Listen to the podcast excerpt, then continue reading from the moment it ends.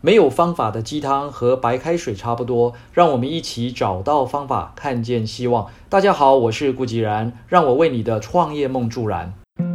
一连两篇晨间小语都谈到了智慧的种种内涵，但是如果我们翻遍了古今中外的典籍，你会发现，并没有任何的一本书啊，能够清楚的去定义智慧这件事。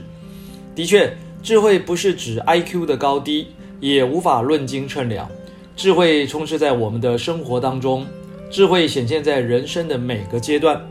我常常会去搜集一些发人深省的智慧语录，譬如说戴承志博士曾说过的：“勇于改变，正向思考，控制情绪，就能绝处逢生。心的宽度决定路的宽度。想要人前显贵，必要人后流泪。”此外，我还经常以下面这几句智慧语录。放在书桌前来提醒自己：一个人的快乐不是因为他拥有的多，而是因为他计较的少。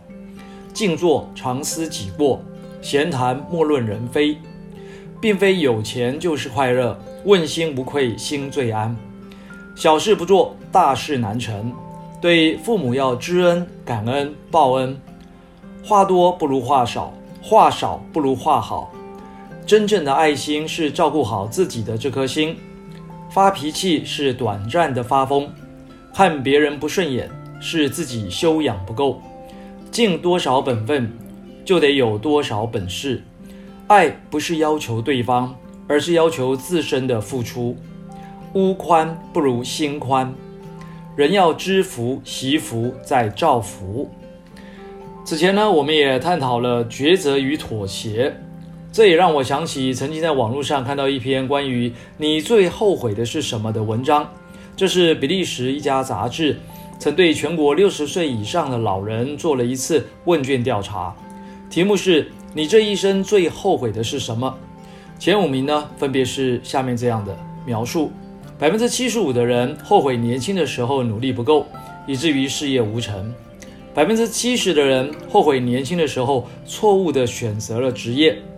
百分之六十二的人后悔对子女教育不够，或是方法不当；百分之五十七的人后悔没有好好的珍惜自己的伴侣；百分之四十九的人后悔的是身体锻炼不足；只有百分之十一的人后悔没有赚到更多的钱。坦白说，在现代社会里，生活上真正需要的花费并不多，但我们往往把自己弄到相当复杂的地步。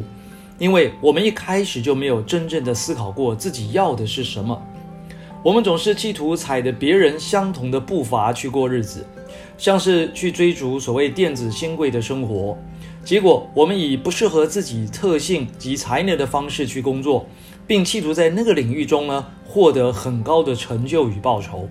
可想而知，大部分的人即使精疲力尽啊，也不过是以一生的病痛与不快乐换得一个根本不成比例的回报。如此恶性循环下去，生命开始妥协，生活开始麻木，慢慢开始思考：这真的是我要的吗？各位朋友，事实上啊，简简单单过日子，加上健康而正面的思维、深度思考的能力，以及随心自在的做抉择。是每个人都向往的生活，对吧？二零二一成就第一，Oh yes！以上就是今日的晨间小语，如果喜欢就帮忙转发出去喽。善知识要传递才能产生力量。我们下回再会。